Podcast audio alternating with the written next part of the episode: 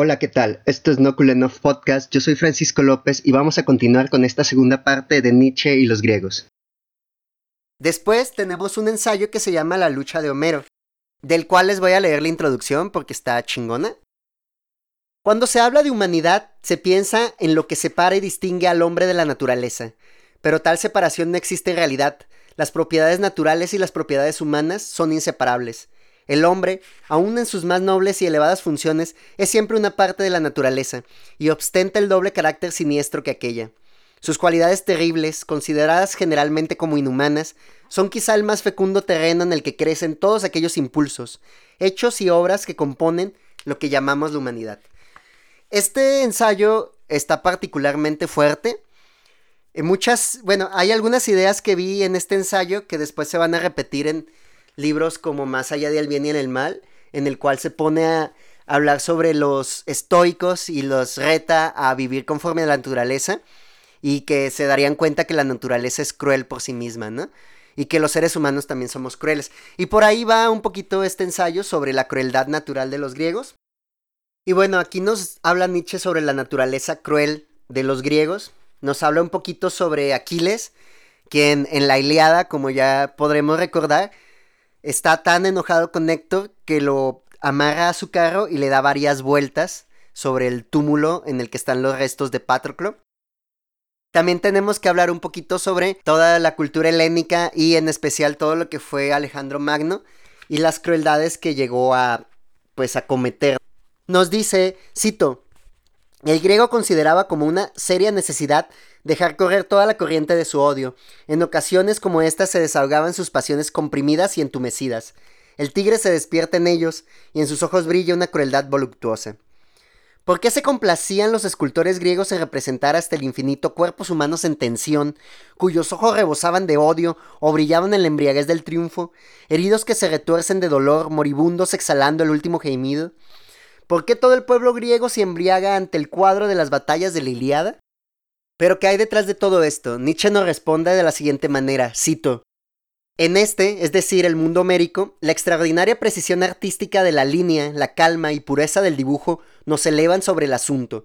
Los colores, por una extraña ilusión artística, nos parecen más luminosos, más suaves, más calientes, sus hombres más simpáticos y mejores. Pero ¿por qué temblamos cuando, desprendidos ya de la mano de Homero, nos internamos en el mundo prehomérico? Entonces nos encontramos en la noche y en la oscuridad, tropezamos con los engendros de una fantasía habituada al horrible, ¿Qué existencia terrestre reflejan aquellas leyendas teogónicas repulsivas y terribles?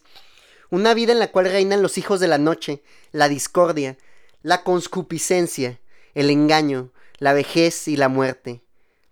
Y ahí nos habla un poquito del el ambiente asfixiante de los poemas de Siodo. Y también nos habla un poquito pues, sobre este aire pesado de la Beocia en la que vivía Hesiodo, con la sombría sensualidad de los etruscos y nos habla un poquito sobre cómo, pues, todo este ambiente y toda esta opresión influye mucho en la escritura de Hesíodo. Después nos dice que el genio helénico aceptó este instinto de crueldad y intentó justificarlo en dos diosas de la discordia. Cito, una de estas diosas merece tantas alabanzas de los inteligentes como la otra merecen censuras, pues cada una de ellas tiene una disposición de ánimo distinta. Una de ellas predica las disputas enconadas y la guerra, la crueldad. Ningún mortal puede soportarla, y solo se le tributa culto bajo el peso de la necesidad y por el decreto de los inmortales. Esta, como la más vieja, engendra la negra noche, pero la otra fue puesta por Zeus, que dirige los destinos del mundo, sobre las raíces de la tierra y entre los hombres, porque era mejor. También se encarga de impulsar al hombre desdichado al trabajo. Y cuando uno ve que el otro posee la riqueza de que él carece, se apresuran a sembrar y plantar y proveer su casa. El vecino rivaliza con el vecino, que se afana por el bienestar de su casa. Buena es esta Eris, la diosa de la discordia, para los hombres. También el alfarero odia al alfarero, el carpintero al carpintero, el mendigo al mendigo y el cantor al cantor. Nietzsche nos intenta decir que los griegos eran envidiosos pero que tenían un tipo de envidia bienhechora. Es decir, la envidia que los griegos sentían por sus vecinos los hacía hacer más cosas, no sabotear al vecino, sino ser mejor que el vecino, mejorarse para superarlo. De hecho, tenemos que en Aristóteles y toda la antigüedad se pensaba sobre el rencor y la envidia de una manera muy distinta a la que nosotros pensamos. Y aquí Nietzsche nos dice, pero cuanto más grande y elevado es un griego, más luminosa es en él la ardiente llama de la ambición y aquel instinto de rivalidad que siente contra todo el que recorre su mismo camino. Para Nietzsche, todo griego ilustre enciende la tea de la discordia, en cada gran virtud arde una nueva grandeza. Y de hecho por aquí nos habla un poquito sobre el ostracismo, porque según para los griegos antiguos, entre ellos no tenía que haber uno mejor, o una que tuviera ideas mejores. De hecho, está toda la idea del ostracismo. Cuando había un enemigo político que podía tener demasiado poder y podía poner en jaque toda esta democracia ateniense, pues hacían el ostracismo, ¿no? Que era votar para que lo sacaran de, de, la, ciudad, para que lo mandaran a otro lado. Y no representar un peligro para la sociedad democrática de la Atenas. ¿Y por qué sería esto? Bueno, porque cuando hay uno mejor, uno solo que gobierna mejor, se terminaría la discordia y la disputa. Y tenemos que recordar que en este ensayo Nietzsche llama la atención sobre la importancia de esta crueldad y de eh, toda esta pelea griega, o esta necesidad de disputa para ser mejores. Y nos dice Nietzsche, esta es la esencia de la idea helénica de la lucha. Aborrece la hegemonía de uno solo y teme sus peligros. Quiere llegar como medio de protección contra el genio, un segundo genio. Por medio de la lucha es como se ha de acreditar toda la cualidad sobresaliente. Esto es lo que dice la pedagogía popular helénica, mientras que los nuevos educadores nada temen tanto como el desencadenamiento de la llamada ambición. Y aquí pasa a hablarnos de sus contemporáneos, nos dice Nietzsche, el hombre moderno, por el contrario, siente siempre ante sus pasos el infinito, como Aquiles el de los pies ligeros en el ejemplo de Zenón de Lea. El infinito le estorba, no puede alcanzar a la tortuga. Pero así como los jóvenes educados estaban sometidos a este procedimiento de concurso o lucha constante, así también rivalizaban continuamente entre sí sus educadores. Los grandes músicos como Píndaro o Simónides se miraban mutuamente de reojo. El sofista, sumo maestro de la antigüedad, contendía con el sofista. El más generalizado procedimiento de enseñanza, el drama, le fue concebido al pueblo bajo la forma de grandes combates de los grandes artistas y músicos. Admirable. También el artista se encona con el artista. Y el hombre moderno nada teme más en un artista que la lucha personal, mientras que el griego no reconocía al artista más que en esos encuentros personales. Allí donde el hombre moderno olfatea la mácula de la obra de arte, el heleno busca la fuente de su grandeza. Lo que, por ejemplo, en Platón es de mayor importancia artística en sus diálogos, en su mayor parte es el resultado de una rivalidad en el arte de la oratoria de los sofistas, los dramáticos de aquel tiempo, hasta el punto que puedo decir Vean, yo puedo hacer lo mismo que hacen mis émulos, y lo hago mejor que ellos. Ningún Protágoras ha concebido mitos más bellos que yo, ningún dramático ha dado vida a obras tan interesantes como el Simposio, ningún orador ha concebido tan elocuentes discursos como yo en el Gorgias.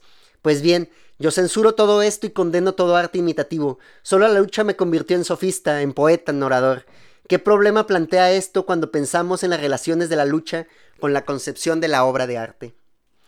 Bueno, esto es súper, súper cierto, ¿no? Lo vamos a encontrar en los diálogos de Platón. Como siempre está toda esta pelea entre Sócrates y algún interlocutor. Que bueno, siempre Sócrates sale ganando o las ideas de Platón a través de Sócrates. Que es también una cuestión que vamos a ver más adelante cuando hablemos de Platón y de los demás alumnos de Sócrates, porque tenemos que recordar que no solamente Platón escribió sobre Sócrates, o no tenemos las ideas de Sócrates a través solamente de Platón, sino también de otros autores como Genofonte. Pero bueno, vamos a volver un poco sobre Nietzsche y vamos a hablar un poco sobre toda esta idea de Atenas y Esparta y de sus hegemonías. Porque bueno, esto fue algo que desarrolló el mundo griego muchísimo, muchísimo. Cuando hablemos de Heródoto, pues vamos a hablar de las guerras médicas, que son las guerras entre los persas y los griegos. Y después tenemos las guerras entre los propios griegos, en especial entre las ciudades-estado de Atenas y de Esparta. Primero pues hubo una hegemonía con Atenas y después tuvimos una hegemonía con Esparta. Y bueno, esto no se mantuvo, ¿no? De hecho, para Nietzsche el que haya habido hegemonías en el mundo griego fue también el final de este mundo. Para él, la Macedonia de Alejandro Magno le puso en su madre al mundo griego antiguo. Y bueno, les voy a leer el final de este ensayo que, a mí me, me, voló la cabeza. Eh, porque pues muchas veces pensamos más con toda esta herencia cristiana que la crueldad, que la rivalidad, que la pelea, que el combate son algo negativo, cuando según Nietzsche es algo positivo porque nos hace pues desarrollar nuestras habilidades, ser más fuertes. Y bueno, les voy a leer el final, cito, todo esto es prueba de que sin envidia, sin rivalidad, sin ambición combatiente, el Estado helénico, como el hombre helénico, degeneran. Se hacen malos y crueles, vengativos e impíos. En una palabra, se vuelven prehoméricos.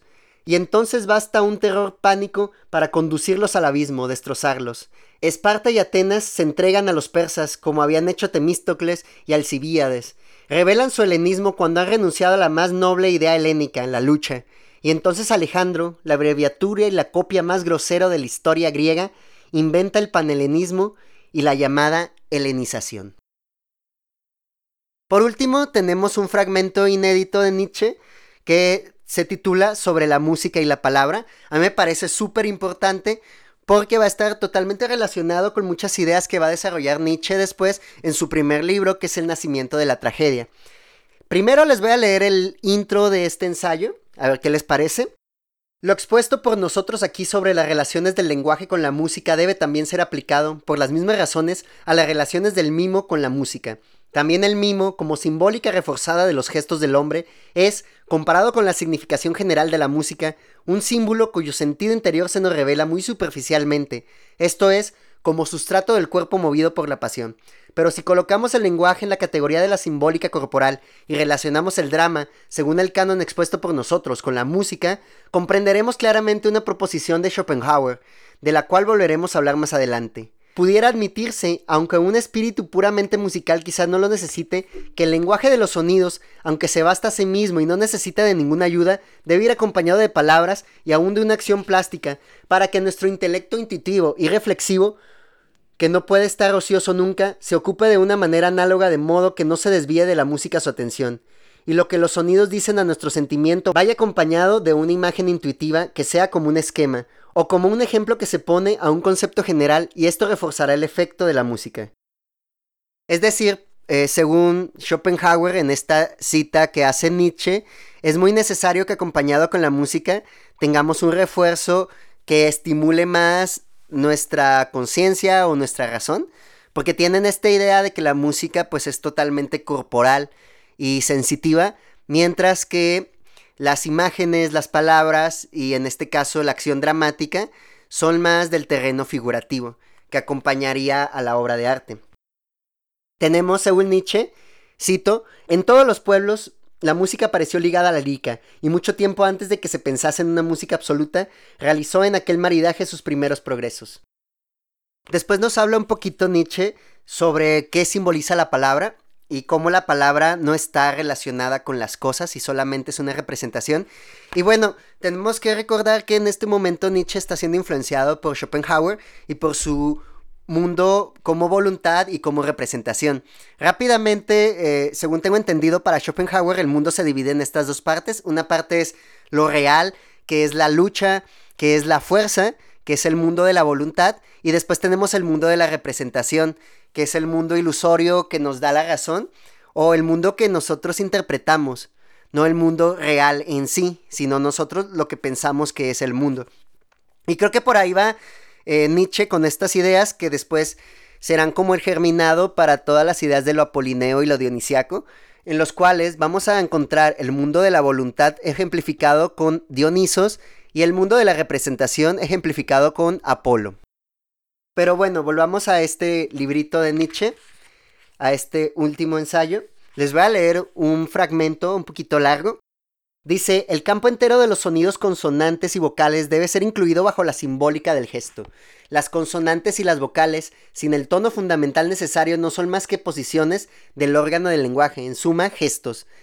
En el momento en que nosotros oímos la palabra que brota de los labios del hombre, nosotros nos imaginamos la raíz de esta palabra y el fundamento de aquella simbólica del gesto, el tono fundamental, el tono emotivo, como un eco de las sensaciones y sentimientos agradables y desagradables.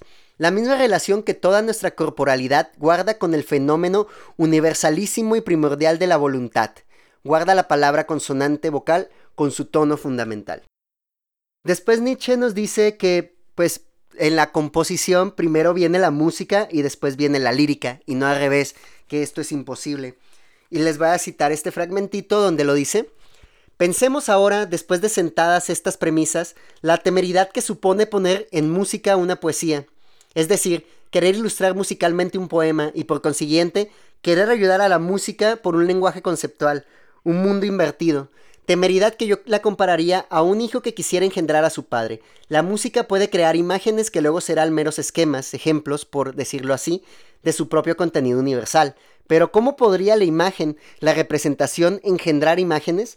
Aparte de la cuestión de que ésta estuviera en estado de engendrar el concepto, o como se suele decir, la idea poética, así como el misterioso castillo del músico puede echarse un puente al campo libre de las imágenes y el lírico pasa a ese puente, el camino inverso es imposible, aunque hay algunos que quieran seguir este camino. Bueno, ya ustedes también me lo dirán, es otra de las preguntas que nos deja abiertas Nietzsche, si en verdad se puede crear, por ejemplo, una canción a partir de un cuadro, o una canción a partir de una película y viceversa, si se pueden crear pinturas a partir de canciones y todo este rollo. Para Nietzsche primero es la música, siempre va a ser primero la música porque para él es un tipo de arte que está más elevado, porque es más corporal, porque todos podemos entender una melodía, mientras que para ya entender una pintura, para entender un poema necesitamos de ciertas cosas primarias. Yo diría que también aquí se acerca mucho el teatro y el baile o la danza. Nos dice Nietzsche que la voluntad es el objeto de la música, pero no su origen. Dice, lo que llamamos sentimiento está ya respecto a la voluntad penetrado y saturado de representaciones conscientes o inconscientes, y por lo tanto ya no es un objeto de la música, dejando aparte la cuestión de si ésta la puede engendrar.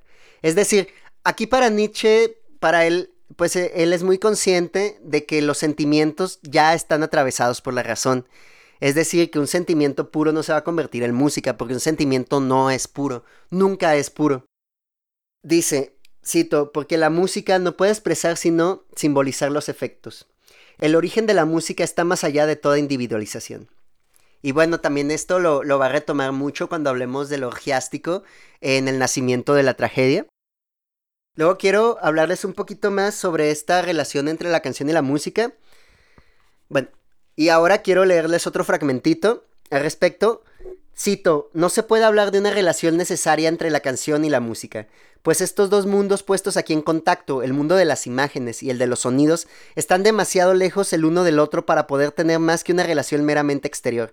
El canto es solo un símbolo y está con la música en la relación de los jeroglíficos egipcios de la valentía con los valientes guerreros. Es decir, otra vez, el total abismo que hay entre las palabras y las cosas, y cómo las palabras, así como la lírica, solamente son una mera representación.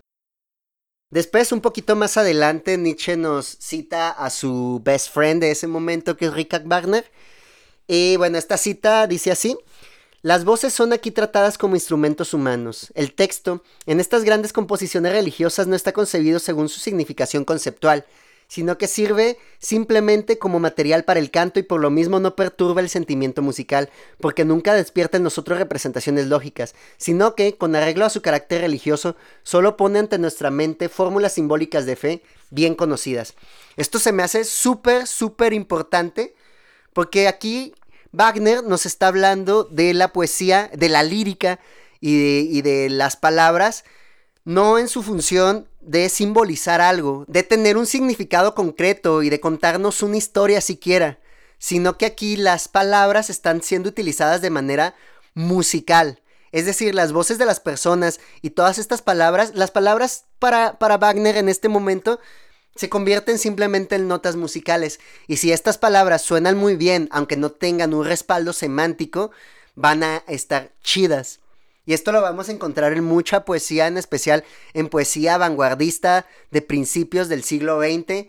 Eh, ejemplos como este está Trilce de César Vallejo, en el que es muy difícil porque muchas veces es muy oscuro encontrar el significado de los poemas.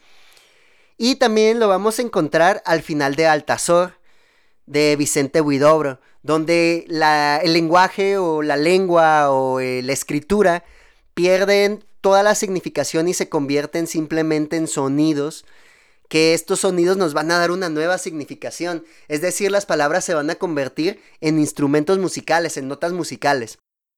Entonces nos dice Nietzsche, ni el hombre, agitado por la embriaguez dionisíaca, ni la más orgiástica tienen un oyente al cual necesiten comunicar algo, como el que supone el narrador épico y en general el artista apolíneo. Por el contrario, es propio del arte dionisíaco no conocer referencia alguna a un oyente. El ferviente servidor del culto de Dioniso, como ya dije en otra parte, solo es comprendido por sus compañeros. Si, en aquellas endémicas explosiones de excitación dionisíaca, imaginásemos un oyente, le cabría la misma suerte que a Penteo, el espía descubierto, sería destrozado por las ménades. El lírico canta como el pájaro, por su necesidad interior, y enmudecerá si ante él se planta el oyente curioso. Por esto sería contrario a la naturaleza pedir al lírico que se preocupe de las palabras de su canción, lo que exigiría un oyente, lo que no puede pretenderse en modo alguno tratándose de la lírica. Y todo esto es porque, bueno, ya lo veremos en el nacimiento de la tragedia, cuando hablemos un poco más sobre Dionisos, cómo todas las personas antes eran parte del coro. Se juntaban todos a cantar, a drogarse y a bailar y todos eran los que cantaban, no había uno solo, ya después se va separando, lo veremos en Nacimiento de la Tragedia, cómo hay un coro y luego hay un corifeo, y cómo se va separando todo esto y cómo el coro va perdiendo intensidad, y cómo poco a poco todas las personas que acudían a estas reuniones religiosas que eran el inicio de las tragedias clásicas, se van convirtiendo en espectadores, y cómo empieza a surgir un genio individual y no un genio colectivo, que creo que también por ahí van muchos de estos ensayos de Nietzsche. Luego se pregunta el filósofo alemán, cito, ¿no debemos pensar más bien en lo que el lírico es realmente, a saber, el hombre artista que piensa en la música por medio de la simbólica de imágenes y efectos, pero que no tiene que comunicar nada a ningún oyente, que en sus momentos de rapto olvida todo lo que pasa a su alrededor? Y aquí volvemos pues a este artista quizá platónico, perdónenme Nietzsche por compararlo, pero pues este artista que le da el mordidón de la musa, ¿no? Y que se pierde. Después Nietzsche pues nos va a hablar un poquito sobre su crítica acerca de la ópera, porque para él la ópera no está chida, ya que se pretende que los oyentes entiendan las palabras, que le presten más atención a las palabras que a la música. Y si no me equivoco, también por ahí van a ir las broncas que va a tener con Wagner, y ya hablaremos en algún momento sobre el caso de Wagner, la neta de Nietzsche, pues he leído varias cosas porque durante la prepa, tengo que confesar, era fan de Nietzsche. Y pues esto es todo acerca de este libro llamado Ensayos sobre los griegos de Friedrich Nietzsche. Lo que yo les presenté es una primera edición en Buenos Aires por Ediciones Godot Argentina del 2013. Y bueno, pueden encontrarlo por ahí también, este, tanto en físico como en digital, pueden comprarlo por Amazon. Yo lo tengo porque una amiga se lo robó para mí en una fil. Y bueno, se lo agradezco porque ya tengo este librito, ya me lo he aventado unas tres veces. Esta vez para hacer el podcast me lo aventé dos veces. Siento que igual debí de hablar un poquito más yo y no citar tanto a Nietzsche, pero era imposible eh, no citar muchos de estos fragmentos porque a mí me parecen bellísimos. Y es algo que rescato mucho de Nietzsche como filósofo, que también es muy buen escritor. Y creo yo totalmente que en su Zaratustra pues llega a dimensiones muy grandes porque te transmite la filosofía a través de metáforas, algo que no todos los filósofos hacen o a lo que rehuyen muchas veces porque no quieren verse como artistas. El mismo Platón que corre a los poetas de su república, etcétera, etcétera, etcétera. Pero bueno, esto fue Los griegos y Nietzsche. Muchas gracias por escuchar este podcast y quedarse hasta el final. Espero muy pronto poder hablarles sobre la Odisea, sobre Hesíodo antes de que termine el año. También por ahí quiero prepararles algunos programas especiales para Navidad y para Año Nuevo. Probablemente hablar un poquito de los muertos de James Joyce, que me parece un cuento que siempre, siempre me remonta a la Navidad. Me encantaría también incluirlo porque en History of Literature, Jack Wilson eh, lo habla sobre él en, en los tiempos de Navidad. Y a ver si en Año Nuevo, pues, no sé, les hablo de alguno de mis libros favoritos, porque quiero que sea más como unas vacaciones. Y bueno, pueden seguirme en redes sociales, estoy como Nokulenov y Nokulenov Podcast en Facebook, en Instagram y en YouTube. Este podcast lo pueden escuchar a través de Spotify, Anchor, Google Podcasts, etc. No olviden también que tengo un sitio web y bueno, esto es Nokulenov, yo soy Francisco López y hasta la próxima.